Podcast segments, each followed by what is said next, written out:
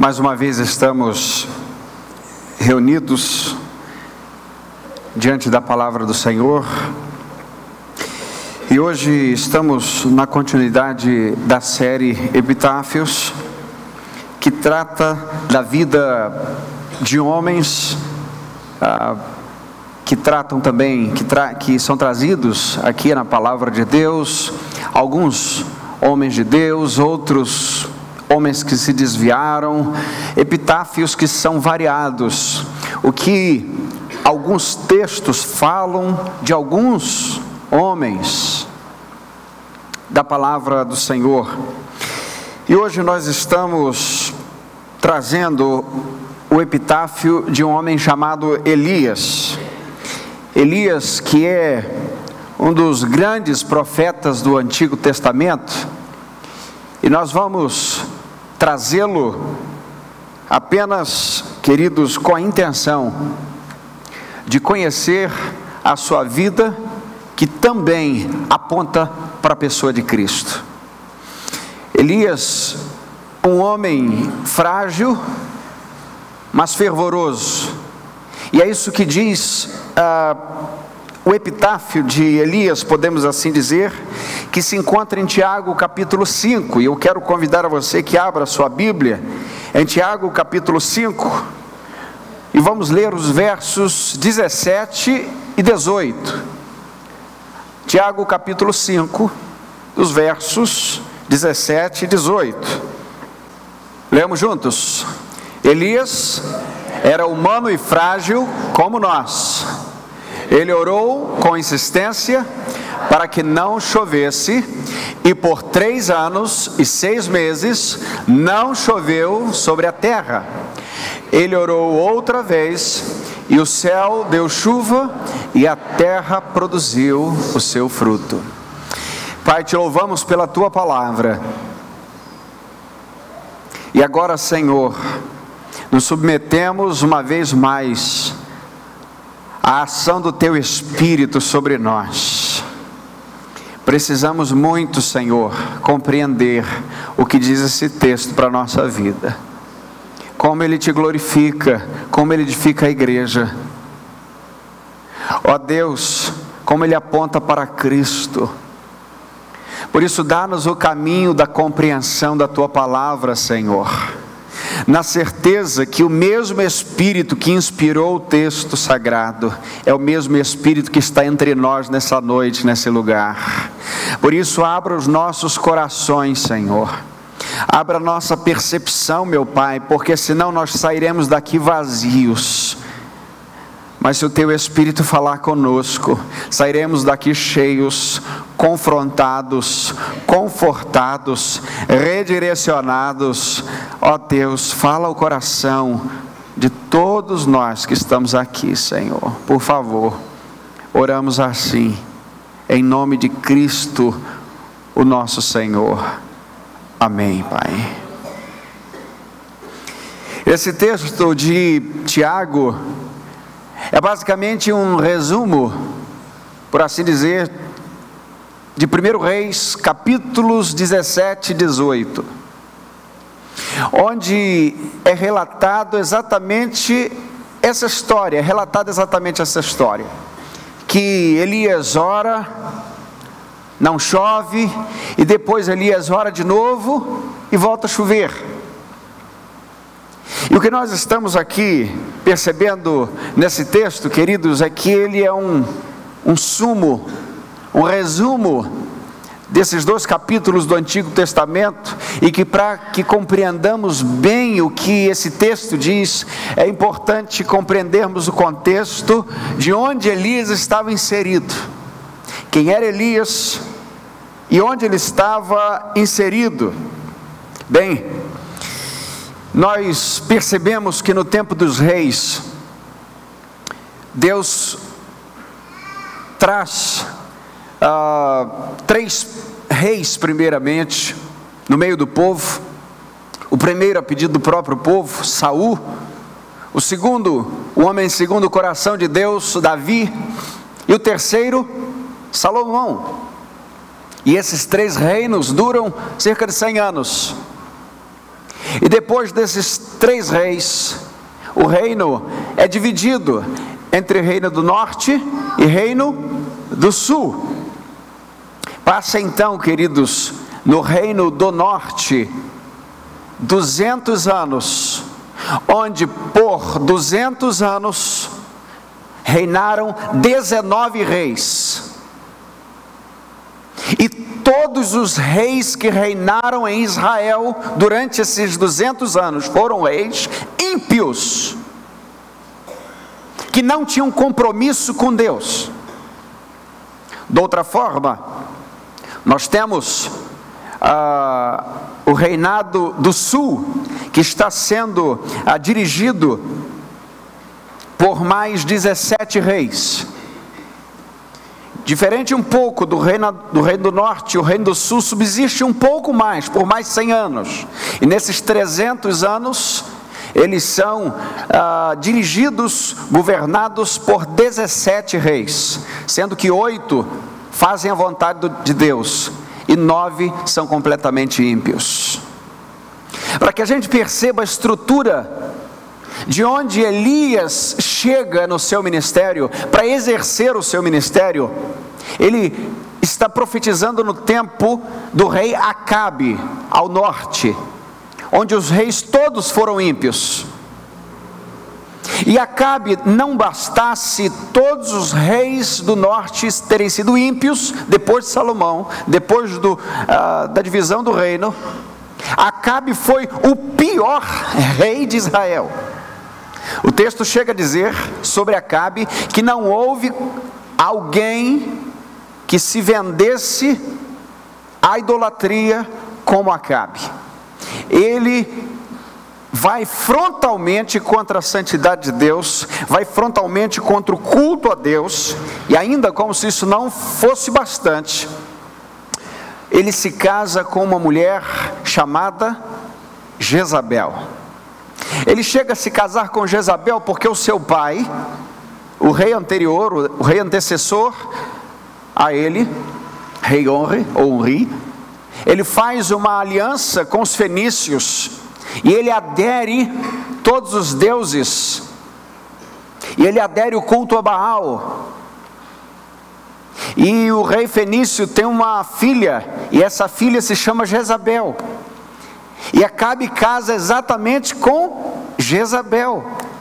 E Jezabel carrega tudo que é imundície para dentro de Israel. E Acabe diz: Sim, senhora, faremos assim. Ele então vai distanciando, queridos, por 20 anos, por 20 anos, o povo da presença de Deus. Por 20 anos, Jezabel e Acabe formam a dupla mais nefasta que Israel já viu. Nenhuma mulher de rei é citada no Antigo Testamento, só Jezabel. Uma figura diabólica, satânica. E aí, queridos, é nesse contexto que Elias entra. É no contexto do governo de Acabe, onde Jezabel mandava matar profetas o tempo todo, é que Elias é chamado por Deus. E Elias não entra ah, com anúncio, não entra sucedendo nenhum profeta, não entra sendo mostrado como alguém que vem de algum lugar, que tem uma história, ele simplesmente é jogado por Deus na história. Elias entra de repente, mas ele entra, queridos, com muito poder de Deus sobre ele, porque agora ele é um opositor ao culto de Baal. E ele tem uma missão apenas: restaurar o culto a Deus. A única missão de Elias, do seu ministério, é depor fragorosamente o culto de Baal e restaurar o altar de adoração ao Deus verdadeiro de Israel. Esse homem entra com uma intrepidez absurda na história. Ele entra sem pedir licença. Mas Tiago faz questão de dizer algo impressionante sobre Elias. Tiago diz assim: leia comigo. Elias era humano e frágil como nós. Eu gosto dessa parte. Eu gosto disso, queridos, porque a primeira coisa importante que compreendemos nesse texto de Tiago é que ele nos dá esperança. Veja, Tiago não nos tenta exaltar dizendo que podemos ser como Elias. Parece que ele dá uma rebaixada no Elias e dizendo, é, vai dizendo, ele era como a gente. Compreende? Ele traz Elias para o meio da humanidade comum, para a fragilidade do ser humano. E antes de dizer que era um homem que fazia orações extraordinárias, ele diz: ele é frágil, ele é humano. E ele é como nós. Isso nos dá esperança, meus irmãos, porque é algo que nós de vez em quando precisamos lembrar. Achamos que os grandes heróis e os grandes profetas da Bíblia estão muito distantes de nós por conta de sua fé. Mas a estrutura deles é igual, e o Deus que, a quem eles serviam também era o mesmo que nós servimos hoje. Isso nos dá esperança. Humanos frágeis, mas se servem o mesmo Deus. E aí, há uma segunda coisa importante: é que se Ele é humano e frágil como nós, nós podemos ter absoluta certeza de que Deus também vai ouvir as nossas orações, de que nós também oramos ao mesmo Deus que é todo-poderoso. Um Deus que não perde batalha alguma, que não tem no seu currículo eterno qualquer deslize, que não tem instabilidade alguma. Tiago chega a dizer sobre esse Deus que nele não há sequer sombra de variação.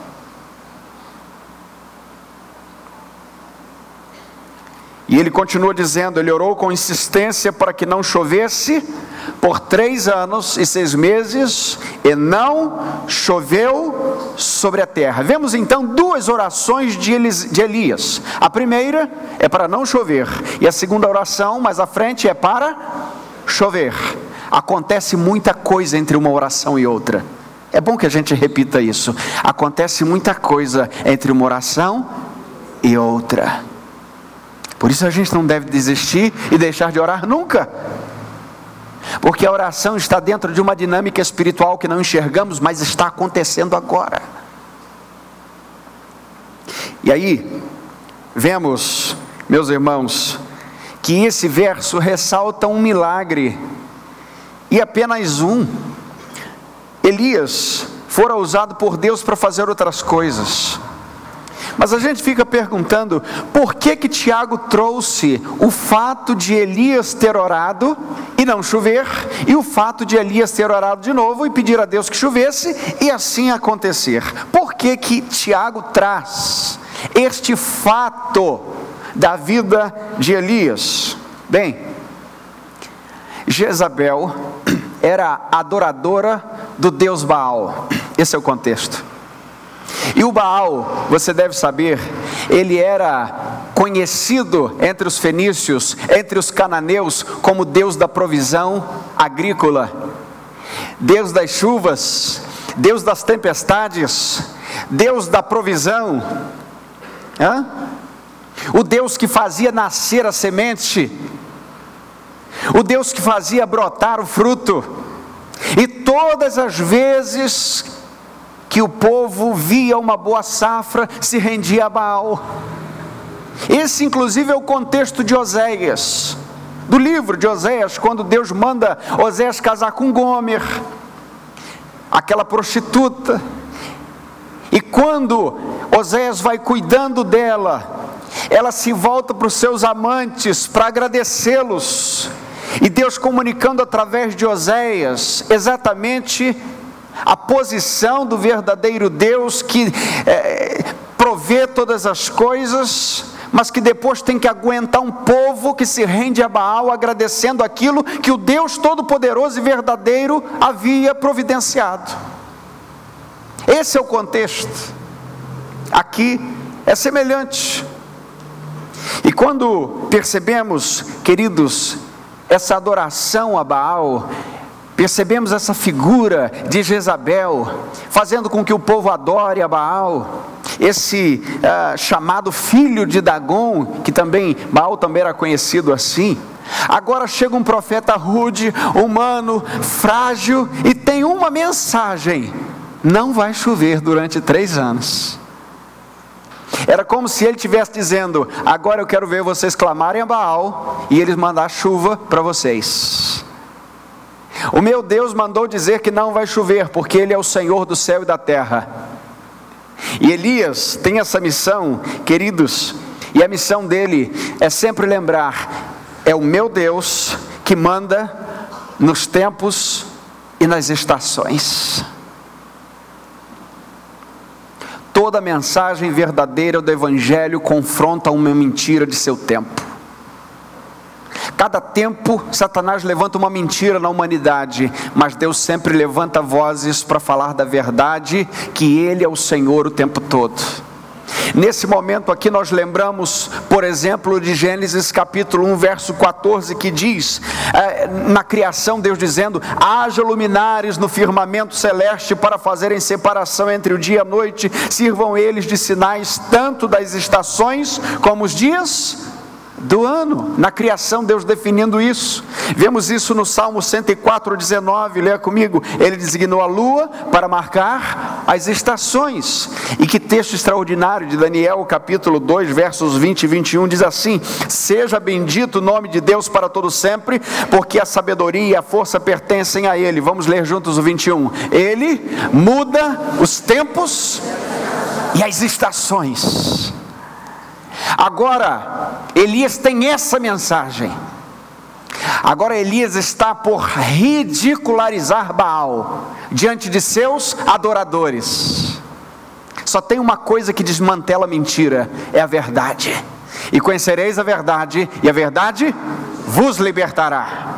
O povo precisava da verdade, e a impetuosidade de Elias, queridos, era a impetuosidade também dada por Deus, aquele que governa os ventos, o frio e o calor, governa a chuva, governa o sol. E quando nós olhamos para Elias, nos faz lembrar como uh, traz em seus escritos uh, Charles Swindoll, ele fala sobre John Knox, uma vez mais, lembrando que a rainha da Escócia temia mais a pena a caneta de Knox do que todos os exércitos da Escócia, porque ele falava pela vontade de Deus, escrevia de acordo com a vontade de Deus e firmava-se na verdade.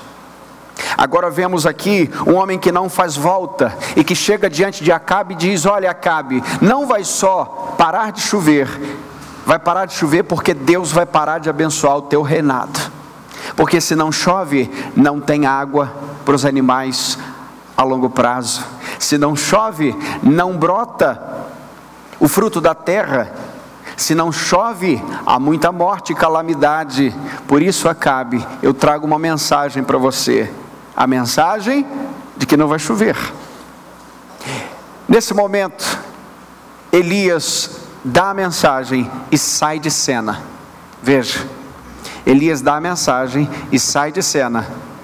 E ele passa entre a primeira oração e a última oração, a segunda oração, ele passa por três lugares.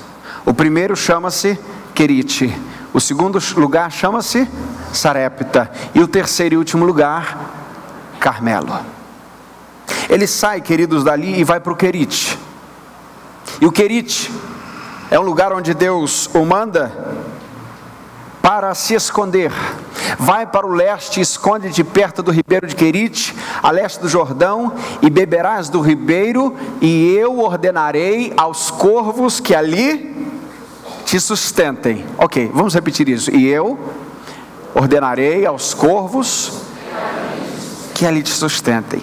Que método extraordinário de Deus. Porque Deus, Ele poderia escolher qualquer animal, Ele poderia escolher um animal treinado, Mas ele escolhe o corvo. Ele escolhe os corvos que são conhecidos exatamente por abandonar os seus filhotes e não dar comida para eles. O próprio Deus, falando sobre os corvos, em Jó capítulo 38, diz assim: Quem prepara para o corvo alimento quando seus filhotes clamam a Deus e andam vagando por não terem o que comer? A natureza do corvo é exatamente essa, negligente com seu ninho. E agora Deus diz assim: Você vai ser alimentado pelos corvos. Eles não cuidam dos filhotes, mas eu vou mandar ele cuidar de vocês. Eles cuidarem de você. O que percebemos, queridos, de outra janela, é um Deus também que cuida do seu filho sem deixar vestígio algum porque Elias não podia buscar comida. Alguém não poderia levar comida para Elias, porque Jezabel e Acabe estavam procurando Elias para matá-lo. Então ele leva agentes que não deixam rastros. E todos os dias, pela manhã e na parte da tarde, Elias come uma carninha fresca. E eu não sei se ele, de que forma ele fazia. E uma aguinha do riacho. E algo ali extraordinário. E Deus está alimentando. Mas Elias, queridos, é alcançado pela própria mensagem que ele entregou. Ele disse: Não vai chover. E o texto diz que por causa disso, o ribeiro secou, porque não havia chovido. E a gente fica pensando como é que o Senhor faz essas coisas, não é? Por que, que Deus não manteve um riachozinho ali para ele? Se Deus é todo poderoso, por que, que Deus tem que deslocar novamente Elias? É exatamente porque ele tinha que dar uma passagem lá em Sarepta, onde tinha uma viúva, uma viúva que estava ali ah, vivendo quase que seus últimos dias. Levanta-te e vai viver em Sarepta, no território de Sidom, e ordenei ali uma viúva que te sustente.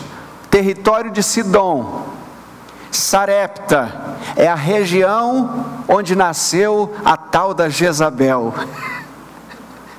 Pegou a ideia?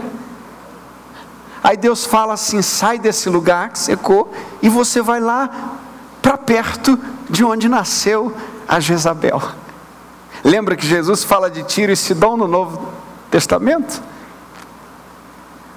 E agora ele está ali naquela região de Tiro ali próximo a Sidom, está em Sarepta, aquela, religi aquela região ali litorânea, o berço de Baal, o berço do culto a Baal, o nascedouro de toda idolatria aos Baalins.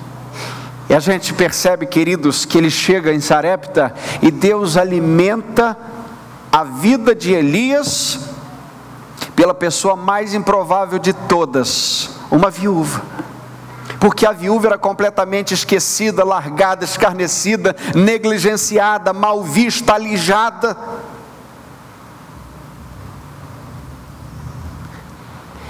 A mulher chega a dizer assim: Elias pede água e depois pede para ela fazer, pede comida. E ela diz: Olha, eu só tenho um pouquinho de farinha em casa, eu só tenho um pouquinho de azeite, eu vou fazer um bolinho e eu vou comer com meu filho, depois eu não sei, eu acho que a gente vai morrer. A pergunta sobre os corvos deveria ser essa: Como é que alguém que nem alimenta os seus filhotes vai me alimentar? A pergunta agora sobre a viúva é outra. Como é que alguém que até quer alimentar o seu filho, mas não tem nem para o seu filho direito, como é que vai me alimentar? A gente percebe, queridos, que o Senhor está mantendo Elias forte, mesmo no tempo da seca. Quando não tem nenhuma provisão, queridos, Deus mantém os seus servos fortes. Daniel está mais forte na Babilônia do que todos os outros jovens, apenas com legume e água. Daniel foi achado dez vezes mais sábios que os outros sábios da Babilônia, e lá era a terra da ciência. Então vê um menino franzino, de lá do povo de Deus, no meio da Babilônia, simplesmente é visto como alguém completamente abençoado pelo Senhor, alimentado pelo Senhor, instruído pelo Senhor. Porque quando Deus deseja fazer algo, queridos, na nossa vida, Ele não depende do sistema, Ele não depende de absolutamente ninguém. Aquilo que o Senhor deseja, Ele sempre fará. Isso é visto aqui em Elias. Nós vemos no texto que os profetas de Jezabel comiam na mesa de Jezabel, mas o profeta Elias comia onde Deus botava a mesa. Compreende? Onde Deus coloca a mesa, onde Deus prepara a mesa, pode ser na presença de inimigos, nós sempre seremos alimentados. Como disse o Salmo 23. Percebemos, meus irmãos, na vida desse homem, que através dele, Deus também tinha um processo a concluir na vida daquela viúva, porque aquela viúva não conhecia o Senhor de Israel. E agora ele entra na casa daquela mulher, não só para receber alimento, mas para mostrar a ela que valia a pena servir ao Senhor de Israel. Ele diz para Acabe: Não haverá água, não vai chover. Mas ele diz para aquela viúva: Enquanto não houver chuva, Deus vai alimentar você. É Deus falando com os simples. É Deus confundindo os grandes, mas ministrando a corações simples. A corações que não têm ideia, que não possuem dimensão de quem é Deus de verdade. Mas quando Deus, queridos, deseja se manifestar poderosamente, Ele se manifesta poderosamente a partir de corações que são completamente desprovidos de qualquer coisa. E então, você deve saber da história que o filho daquela viúva chega até a falecer, depois ah, Elias ora e o menino volta, ressuscita. A partir disso, ele chega no Carmelo. E esse não é o nosso foco hoje. Nosso foco está no Carmelo, porque é no Carmelo que acontece a segunda oração. Ele então chega no Carmelo três anos depois. E no Carmelo, queridos, é o cenário da grande batalha. Porque quando ele chega lá, ele chama Acabe e faz uma proposta para Acabe. Reúne o povo no Carmelo e manda que os 450 mais 400 profetas, aqueles de Jezabel e de Baal, os 850 profetas estejam lá também. E o povo vai. E na convocação, ele diz ao povo: Até quando titubeareis? Se o Senhor é Deus, seguiu, mas se Baal é Deus, seguiu. E o povo, porém, não respondeu nada. O povo já estava 20 anos debaixo de uma idolatria, e agora está chamando a atenção do povo. Vocês deveriam saber que Deus é Deus. Vocês deveriam saber que Deus já tem uma história com vocês. Vocês deveriam saber muito bem que, pela vida dos seus pais, pela vida dos antecessores, Deus nunca abandonou vocês. E Ele chama a atenção do povo. Mas Ele chama agora os profetas de Baal. Ele chama os profetas de Jezabel e faz a eles uma proposta. Invocai o nome do vosso Deus, e eu invocarei o nome do Senhor e o Deus que responder por meio do fogo, esse será Deus. Essa é a proposta. Vamos fazer um altar. E vocês vão começar a clamar. Mas não vamos pedir chuva, não. Vamos pedir fogo. Porque de repente pode começar a chover. E de alguma maneira, alguém vai dizer que estava na hora de chover mesmo. Mas fogo do céu não cai. Então vamos pedir fogo. Essa foi a proposta. Antes de pedir pela chuva, ele faz essa proposta. E o texto diz, queridos, você vai ver ah, na leitura de 1 Reis capítulo 18, que os profetas de Baal começam a clamar ao Deus Baal. E eles começam a pedir. E eles começam a implorar. E à noite adentro eles vão fazendo as suas, os seus ritos, os seus rituais, as suas orações. O texto bíblico chega a dizer que eles vão se dilacerando, dilacerando com pontas. Eles vão se ferindo, eles vão se flagelando. E é nesse momento que eu imagino Elias encostado em algum lugar olhando. E Elias fala mais ou menos assim: ao meio-dia, Elias passou a zombar deles, dizendo: Clamai em altas vozes, porque Ele é um Deus. Pode ser que ele esteja falando, ou tem alguma coisa que tem que fazer, ou que esteja em alguma viagem. Vocês precisam clamar alto, porque pode ser. Que senso de humor. Diante de 850 profetas, ele ainda tem um tempo para de alguma maneira ridicularizar a Baal. Grita mais alto, faz mais orações. E aí, queridos, o texto mostra que acabou o tempo deles. E depois do meio-dia, o Elias toma a palavra. É minha vez. Deixa eu entrar. Elias entra. E ele toma então doze pedras representando os doze patriarcas, e restaura o altar de adoração ao Senhor. A primeira ação dele, restaurar o altar de adoração ao Deus verdadeiro. E a partir dali, vem o holocausto, e coloca em cima do altar. Mas antes de pedir fogo, Elias faz uma proposta. Eu gostaria que vocês pegassem aí quatro cântaros de água, cântaros bem generosos, e tragam água e molhem o altar. E fizeram a primeira vez. E ele diz: faz mais uma, a segunda vez, agora mais uma rodada e mais. Doze cântaros de água, a ponto de até as bordas do altar, até as, as valas em volta do altar ficarem completamente encharcadas, cheias de água. E ele diz: agora está bom, agora não tem mais onde colocar água.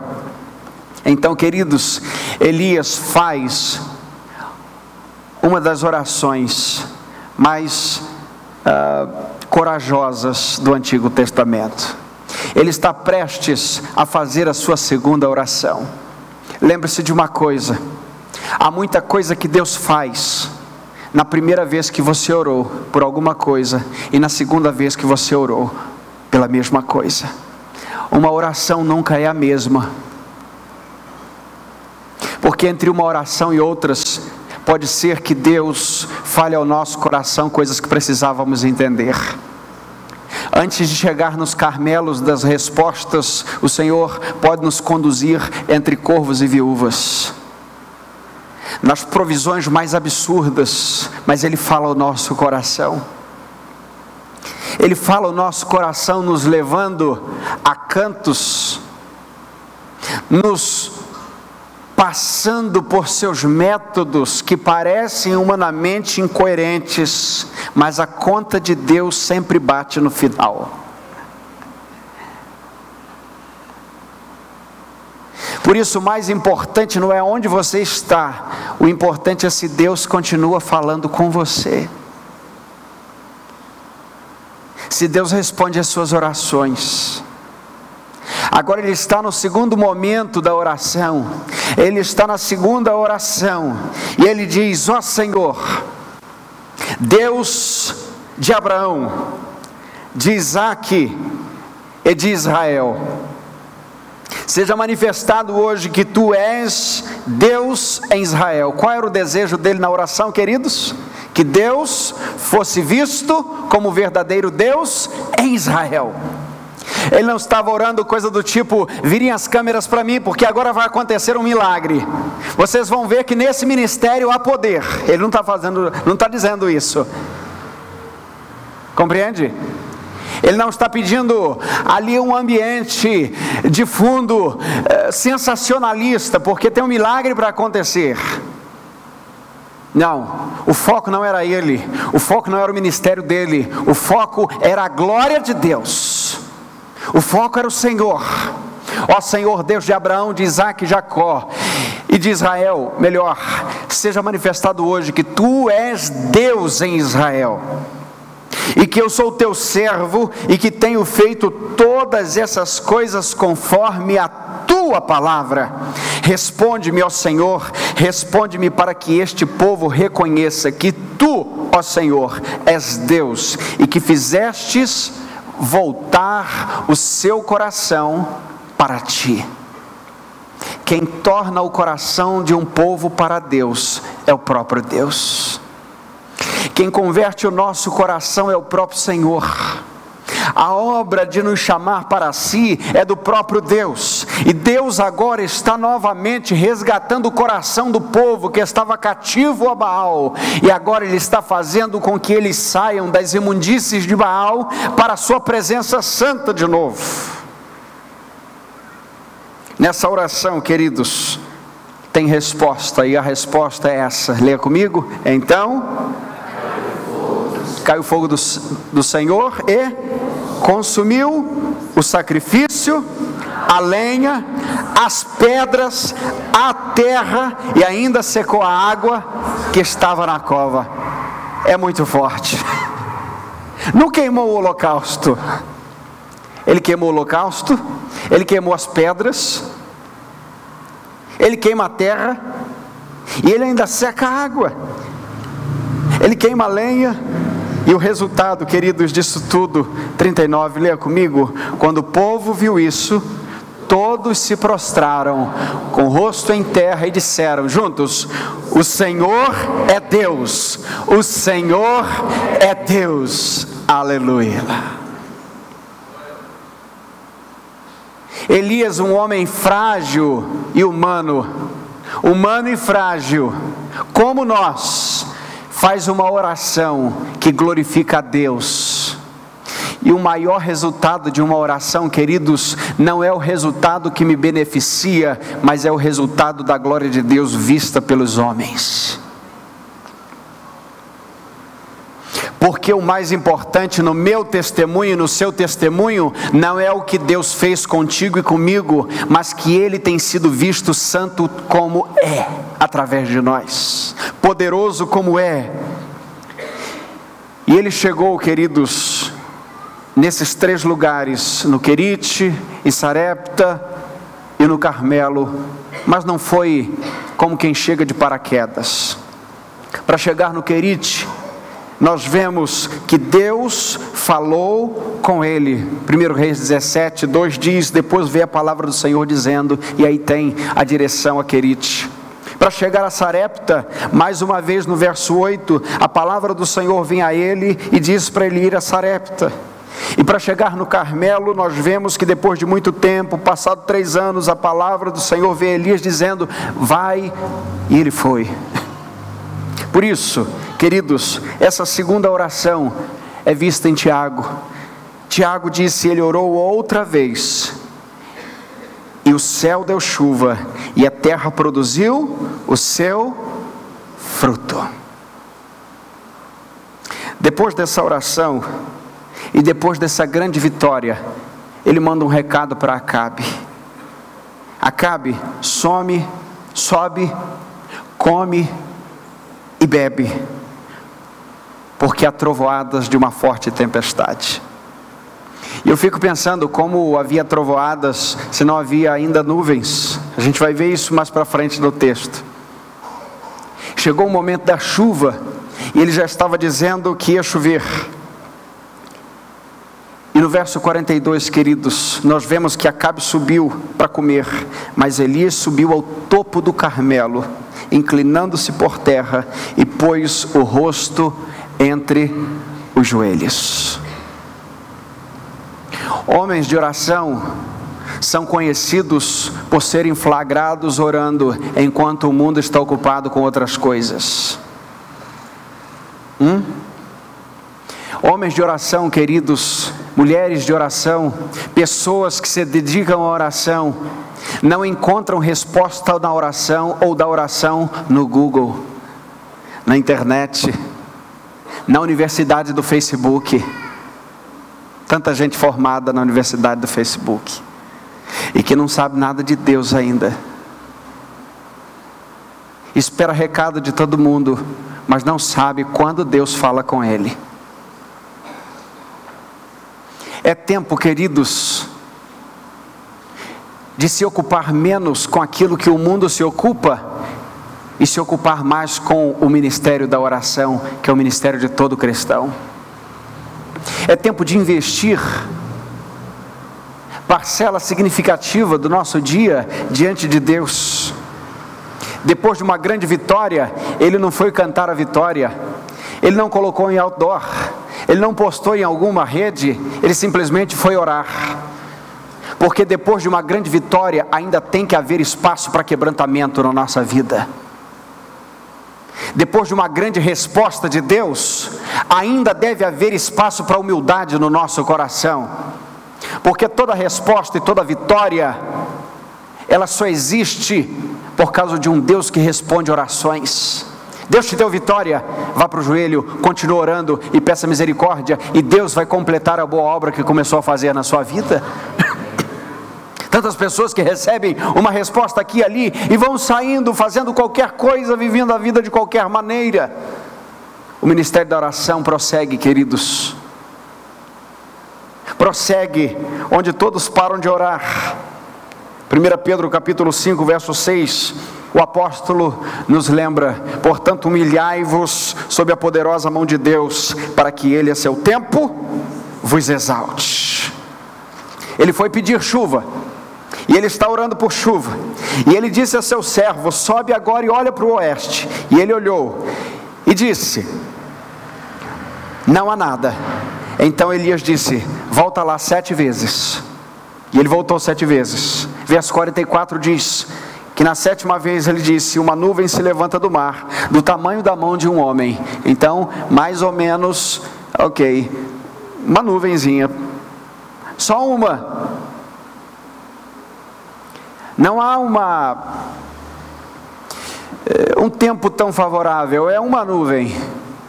Nesse momento, queridos, Elias diz a Acabe, manda o um recado, sobe, diz a Acabe, prepara o teu carro, desce antes que a chuva te impeça. Acabe, se adianta porque vai chover. Bota o pneu de chuva e pega a estrada. Vai cair água.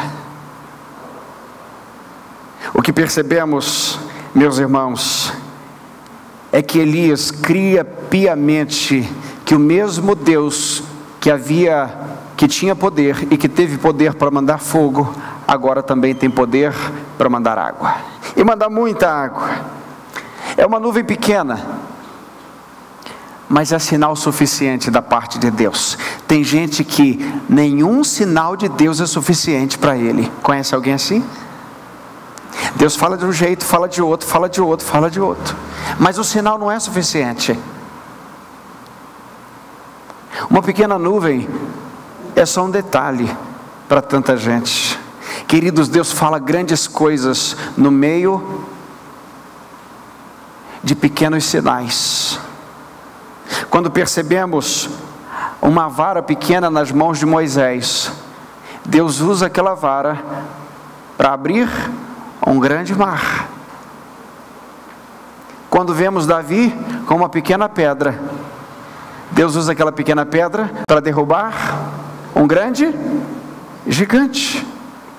A gente percebe uma pequena arca, grande diante de Noé, mas pequenina diante de tão grande dilúvio. Mas Deus deu grande livramento. Quando Jesus vem encarnado, tem um pequeno remanescente fiel em Israel. Pouquíssimas pessoas, mas estão sendo testemunhas de uma grande promessa sendo construída, ou melhor, sendo cumprida, que fora construída com o tempo. Uma pequena estrela em Belém, mas anunciando o maior de todos os eventos da história: nasceu o grande Rei dos Reis. Agora Deus pega um pequeno profeta, que foi alimentado por pequenos corvos, e por uma, à época, insignificante viúva, e mostra a ele uma pequena nuvem, e ele está dizendo através disso: uma grande chuva está para acontecer. Queridos, não importa a nós se os sinais são grandes ou são pequenos, o que nos importa é se os sinais estão vindo da parte de Deus. Se Deus diz uma grande frase, ou só diz sim ou não, desde que seja Ele que responda, será tudo para nós. Não se importa em buscar grandes coisas, Paulo, escrevendo aos Coríntios na primeira carta, no capítulo 1, vai dizer que Deus escolheu as coisas absurdas do mundo para envergonhar os sábios, escolheu as coisas fracas do mundo para envergonhar as fortes, escolheu as coisas insignificantes do mundo, as desprezadas, as que nada são, para reduzir as que são, para que nenhum mortal se glorie na presença de Deus. Faça a leitura dos fatos, onde Deus está falando contigo, como Deus está falando contigo. Aplicações finais. Primeiro, não despreze o treinamento de Deus. Deus forjou Elias, queridos, para fazer a segunda oração do Carmelo, para dar a notícia Deus já o havia forjado, mas para orar pela segunda vez, Deus fez com que ele passasse no Querite e por Sarepta. Não se esqueça, queridos, que pode ser que momentos muito difíceis sejam um grande treinamento da parte de Deus na tua vida, para que Ele faça grandes coisas em ti e através de ti. Não despreze o treinamento de Deus. Não foi desprezível o treinamento que Deus deu a Davi quando ensinou-o a lutar com ursos e leões anonimamente. Deus o estava treinando para matar Golias, cuidando da sua mira. Primeiro, Deus imprime o caráter de Cristo em nós, e depois Ele manifesta a glória dele em nós. Segundo lugar, não despreze as pequenas coisas vindas de Deus. Deus, queridos, nos fala através de pequenas coisas, mas Ele faz também grandes coisas dentro de tão pequeninas coisas. Por isso, a segunda aplicação é não despreze aquilo que você acha que é pequeno, acha que é pequeno. A terceira aplicação para a tua vida é: depois de uma grande vitória, ainda tem que haver espaço na tua vida para quebrantamento. Ainda tem que haver espaço na tua vida para o joelho. Depois de uma resposta de oração, não deve haver negligência depois que o Senhor nos responde, ainda há muita coisa a ser feita se ainda estamos vivos. Ainda há muita coisa para Deus falar conosco, porque o processo de Deus na nossa vida só termina na glória. Quarta aplicação, segura essa. Pare de se encostar em sua humanidade e fragilidade para não fazer a vontade de Deus sou tão humano, sou tão frágil, eu não sei fazer. Você é humano e frágil, mas Deus é Deus. Então não se encosta na sua humanidade, se encosta no poder de Jesus. Esteja diante do Senhor pedindo a presença dEle todos os dias na sua vida. Último lugar, a nossa vitória não vem do Carmelo, não vem de Elias, mas vem de Cristo no Calvário. Não seguimos a Elias, ele é humano, ele é frágil. Seguimos a Cristo, aquele que deixou a sua glória para se tornar humano e frágil como nós. Aquele que deixou para trás a sua glória e subiu no Calvário para fazer a maior de todas as orações: Pai, perdoa-lhes porque eles não sabem o que fazem, está consumado. Aquela oração, sim, confere a nós salvação. Elias nos ensina a orar, ou é um modelo de oração para nós. mas Cristo nos leva, queridos, pelo caminho da salvação eterna. É o Calvário. Tiago começa dizendo: Elias era humano e frágil. Vamos repetir essa primeira parte. Elias era, ok, somente isso. Elias era.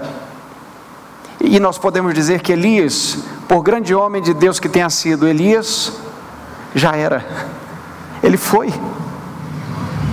Mas nós servimos a um Cristo, queridos, que é o Cristo do Apocalipse, que é visto no capítulo 4, no verso 8, que diz que Ele é santo, santo, santo, e Ele é o Senhor Deus, Todo-Poderoso, junto comigo, aquele que era, que é e que há de vir.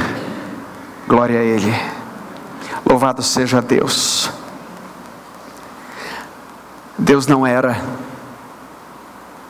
Deus não estava, Deus é, Deus está, Deus faz. Por isso, quando Deus falou através de Moisés, dando recado para Faraó, Deus disse: Diga a Faraó que eu sou. Ele era, ele é e há de vir, vitorioso nas nuvens, para buscar a sua igreja. Cabe-nos então, queridos, travar as batalhas contra o Baal desse tempo, contra a idolatria desse tempo, porque há um sistema a ser desmantelado, e o que desmantela um sistema espiritual diabólico não são ONGs, não é força humana, mas é o poder do Evangelho de Cristo Jesus que destrói todo tipo de fortaleza satânica, seja na vida de alguém, ou seja em alguma circunstância. Nós estamos hoje aprendendo a ser como Elias, humanos, frágeis, mas fervorosos para a glória de Deus.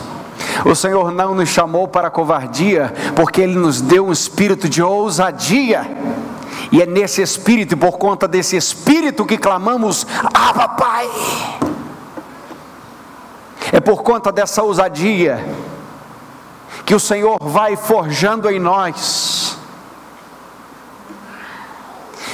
É no caminho, em Sarepta, em Querite, que o Senhor vai forjando e vai imprimindo o caráter de Cristo na nossa vida para que possamos dizer também nessa geração: assim diz o Senhor. Que seja Ele louvado entre nós, e que sejamos fortalecidos, como foi Elias, e que tudo isso seja para a glória de Deus, em nome de Jesus. Amém. Vamos orar. Por tua palavra te agradecemos, Senhor. Porque quando olhamos para Elias, nos sentimos tão distantes. Mas o Senhor usou um homem chamado Tiago para nos lembrar que ele também era humano e frágil como nós. Ó Deus, eu te louvo porque o Senhor é o mesmo que ouve as orações. Ouvi as orações de Elias e ouve também as nossas orações. Seja louvado, Senhor nosso Deus, em nosso meio. Louvado seja o Senhor entre nós. Aumenta a nossa fé. Livra-nos, Senhor, da timidez espiritual. Livra-nos do espírito de covardia e dá-nos um espírito de ousadia, um espírito de intrepidez. Um espírito que denuncia, Senhor, o sistema desse século. Ó Deus, dá-nos, Senhor, de tua graça. Dá-nos, Senhor, da fé no teu filho. Oramos assim, Senhor, pedindo que o Senhor haja em nós. E quando nos sentirmos em Querite, quando nos sentirmos em Sarepta, ou quando estivermos diante, ó Deus, dos grandes desafios do Carmelo. Senhor Deus, que o Senhor esteja sobre nós e conosco, meu Pai. Nós te louvamos, ó Deus, porque assim como o Senhor cuidou com corvos, com uma viúva do teu servo, Elias, o Senhor também tem cuidado de nós. Nós te louvamos porque o Senhor não nos abandona. Nós te louvamos porque o Senhor é um Deus da nossa provisão e nós te exaltamos para sempre. Te exaltamos, ó Deus, porque Elias era, Elias foi, mas o Senhor era, é e será eternamente. Ó Deus, te exaltamos neste lugar. Exaltamos o Cordeiro Santo de Deus. Amém, Senhor Deus.